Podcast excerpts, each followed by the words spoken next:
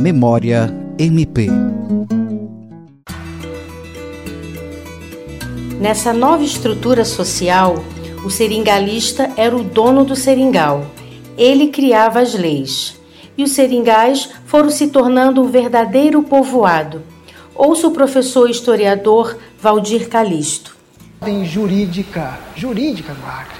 Quem fazia as leis, quem fazia as leis eram os seringalistas, os chamados ou patrões. Eu prefiro até chamar de patrões. E nessa sociedade patriarcal, a presença da mulher era valorizada, mas ao mesmo tempo objetificada, como conta o professor historiador Carlos Alberto Alves. Só que as mulheres também vieram para a região.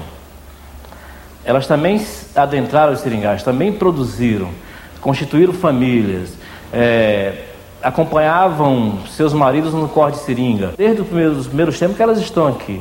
E também serviam de mercadoria. Por exemplo, o melhor seringueiro, o seringueiro que cortasse mais borracha é, no seringal, ele era premiado muitas vezes com uma mulher, porque o seringalista em Manaus e Belém trazia algumas prostitutas de Manaus e Belém, traziam para cá, e elas se casavam com os seringueiros, se tornavam senhoras aqui, é, tentando escapar de uma dominação, de uma violência na cidade, vinha tentar a vida aqui na região e aconteceu isso com muita frequência. A ganância pelo ouro negro provocou o verdadeiro extermínio da população indígena que vivia na região. Os seringalistas organizavam as correrias, quando reuniam até 50 homens armados para atacarem as aldeias. Matavam os líderes, escravizavam vários índios e levavam as mulheres para os seringais. Os índios da Amazônia estão aqui na região há mais de 30 mil anos. Os portugueses não, não, não ocuparam a Amazônia, nem colonizaram, eles destruíram a Amazônia. Eles cometeram um genocídio contra as populações indígenas. Eu acho que o mesmo número, a mesma quantidade de seringa e do caucho que saiu da Amazônia, a mesma quantidade de sangue derramado dos corpos indígenas mortos por seringueiros e seringalistas na região. Não havia uma organização política.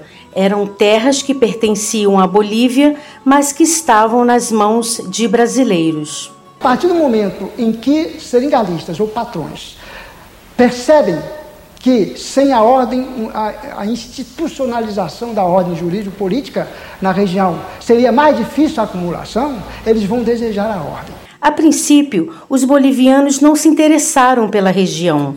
Quando começaram a se interessar, ela já estava povoada por brasileiros, como explica o historiador Marcos Vinícius. As primeiras expedições bolivianas para a região do Acre visavam buscar uma forma de é, escoar essa produção boliviana para o Oceano Atlântico. Mas quando eles fazem essas expedições, que é muito tardio, ou seja, a partir de 1895, o Acre já estava totalmente ocupado por brasileiros.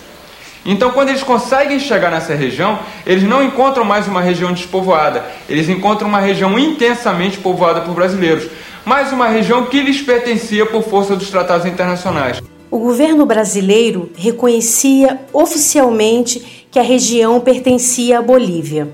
Em 1998, a expedição chefiada pelo general Taumaturgo de Azevedo constatou: os brasileiros que já moravam na região seriam prejudicados e alertou o governo, mas não adiantou as autoridades confirmaram a posse da Bolívia. Mesmo assim, iniciou-se uma acirrada disputa pela terra. Em 1899, o ministro plenipotenciário da Bolívia, Dom José Paravicini, vem por via marítima, por via fluvial, a partir de Manaus, estabelecer, com acordo do governo brasileiro, uma alfândega na, na na, no limite da linha Cunha Gomes, no Rio Acre, já que o Rio Acre era o rio mais rico de todos.